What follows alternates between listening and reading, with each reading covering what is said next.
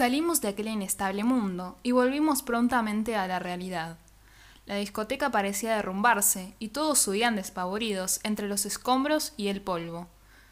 Federico me tomó de la mano nuevamente y a toda velocidad salimos corriendo de aquel lugar que se devastaba. Una vez fuera, recibimos varios mensajes de chat. Al parecer no teníamos señal adentro y ahora todos los mensajes nos llegaban juntos. Tenía varios de Sophie y Luca. Hasta Tiago también me había escrito. Primero le respondí a Sophie y me alegré al saber que ambos ya estaban bien en el salón de la hermandad. Luca me había escrito que ya estaba un tanto mejor y luego me ponía un emoticón que denotaba sus nervios y preocupación por mí, seguido de un cuídate por favor. Arrugué mi rostro en clara señal de ternura. Le dije que no se preocupara, que lo peor ya había pasado y que íbamos para allá. Me contestó de inmediato y me preguntó si ahora mismo estaba él ahí. Le respondí que sí, y que no sabía a dónde quería llegar con esa pregunta. Entonces me respondió que el único lugar al que él quería llegar siempre y del que jamás se querría ir era, sin dudas, del lugar en donde yo estuviera. Le mandé un corazón y sé que no fue muy atinado de mi parte, dado que con todas mis dudas, eso acrecentaba aún más la confusión. Pero es que ese pibe se pasaba de tierno. Cuál grotesco contraste a aquellos hermosos dichos de Luca. Cuando alcé la vista, pude ver cómo Federico forzaba la cerradura de un auto para robárselo y así proporcionarnos transporte. Yo hacía todo lo posible para encontrarle algo bueno a Fede, pero en verdad, si tenía algo bueno, solo él lo sabía. Eso me hizo sonreír, tanto que cuando me subí al auto, mi guardián esbozó una sonrisa y me preguntó de qué me reía. Tardé en contestarle, porque supuse que no lo entendería, pero para mi sorpresa me escuchó con mucho interés. Nada, Fede, me río porque mientras Lucas me mandaba hermosas palabras por chat, cuando alcé la vista vos te estabas robando este auto. Y pensaba, a veces quisiera que él fuera un poquito más duro, para que estar cerca mío no lo lastime tanto.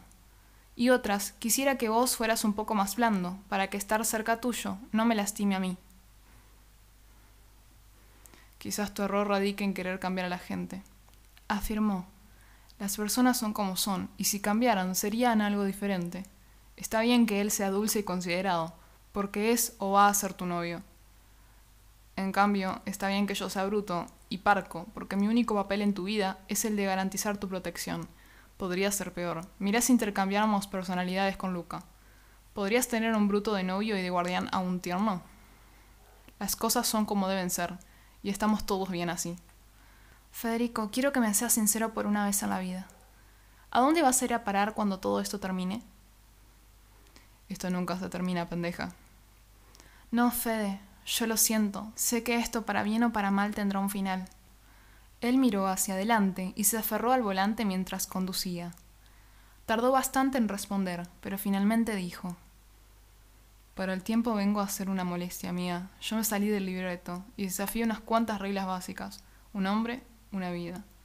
Yo desafié la eternidad porque con mi nueva vida vine a desordenar un poco las cosas.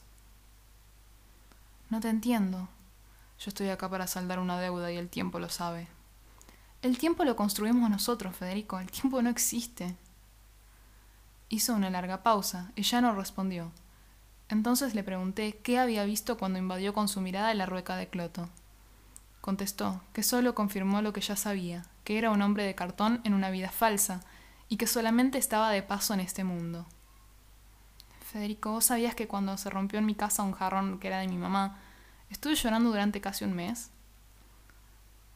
Entiendo lo que significa para vos la pérdida mía, pero yo no soy ese jarrón, no evoco ningún recuerdo importante ni encarno ningún sentimiento genuino que sientas. En cambio, mi vida es totalmente lo opuesto. Nací con nada. Crecí escuchando que fui un hombre malo al que habían perdonado, otorgándole una nueva vida, y que el precio de aquello era la responsabilidad de cuidarte. Sinceramente, ocuparme de vos fue lo único bueno que tuve en mi vida. Y hoy estoy acá. La niña poco a poco fue floreciendo y le dio paso a la mujer. Dentro de pocos meses serás mayor y tendrás tu vida. Ya no necesitarás de un guardián, y mucho menos si logras erigirte como una poderosa diosa. Estas son las reglas de juego. Aceptarlo es sensato. Soñar con cambiar las cosas es bonito, pero es eso, simplemente un sueño. Entonces mi voz comenzó a quebrarse y repentinamente dejé caer algunas lágrimas. Me costaba respirar, porque la angustia que sentía me dejaba sin aire. Todo está tan desordenado que no entiendo nada, repliqué agitando las manos. Algunas veces no alcanza solo con entender algo. Intervino. Sino que también hay que comprenderlo.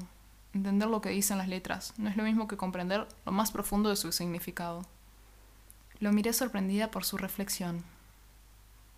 Al final no eras tan bruto después de todo. Acoté limpiándole las lágrimas de los ojos.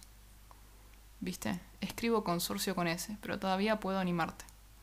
Al final, Fede, el tiempo nos jugó una mala pasada. Sos algo mayor para ser mi amigo, demasiado joven para ser mi padre. Tu viejo hizo un gran trabajo. Ojalá algún día puedas verlo. Sí, ojalá también algún día pueda verlo a él. Si quieres dormirte un rato, mía, que te veo cansada. Tenemos por delante unos 40 minutos de viaje. Gracias, Fede, por todo. ¿Para qué son los amigos? ¿Somos amigos? Shh, callate y dormite. No me respondiste. ¿Somos amigos o no? No te voy a contestar eso. Fede. Sí, ahora callate y dormí. Concluyó mientras aceleraba. El leve movimiento del auto, junto con la cálida luz de los faros de la autopista, garantizaron que me fuera adormeciendo por completo. Estaba contenta. Éramos amigos.